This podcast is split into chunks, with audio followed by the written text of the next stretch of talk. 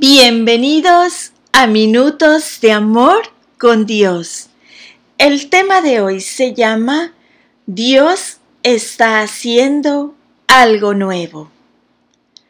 Hace poco, el líder de un grupo en el que yo estaba preguntó, ¿Dios está haciendo algo nuevo en tu vida?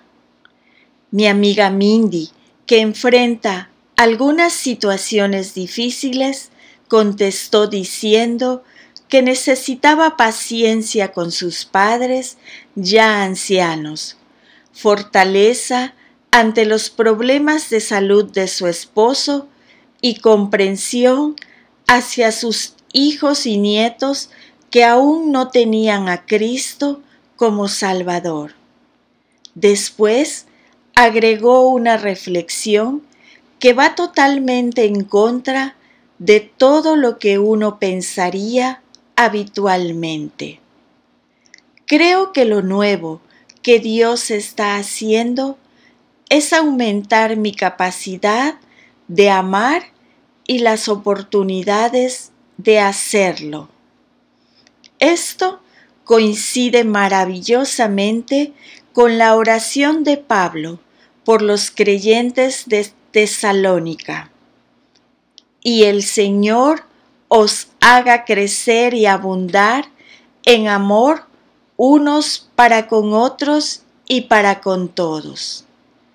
El apóstol Pablo les había enseñado sobre Jesús, pero tuvo que irse repentinamente. Ahora, en su carta, los alentaba a permanecer firmes en su fe y oraba para que el Señor aumentara el amor unos por otros. A menudo, durante las dificultades, nos quejamos y preguntamos, ¿por qué? ¿Por qué a mí? Otra manera de reaccionar sería pedirle al Señor que aumente su amor en nuestro interior y nos ayude a aprovechar las nuevas oportunidades de amar a los demás. Señor, abre mis ojos para amar a los demás. Nuestros problemas pueden llenar nuestras oraciones de amor y empatía. Y la lectura se encuentra en Primera de Tesalonicenses 3, versículo 12. Y el Señor os haga crecer y abundar en amor unos para con otros y para con todos.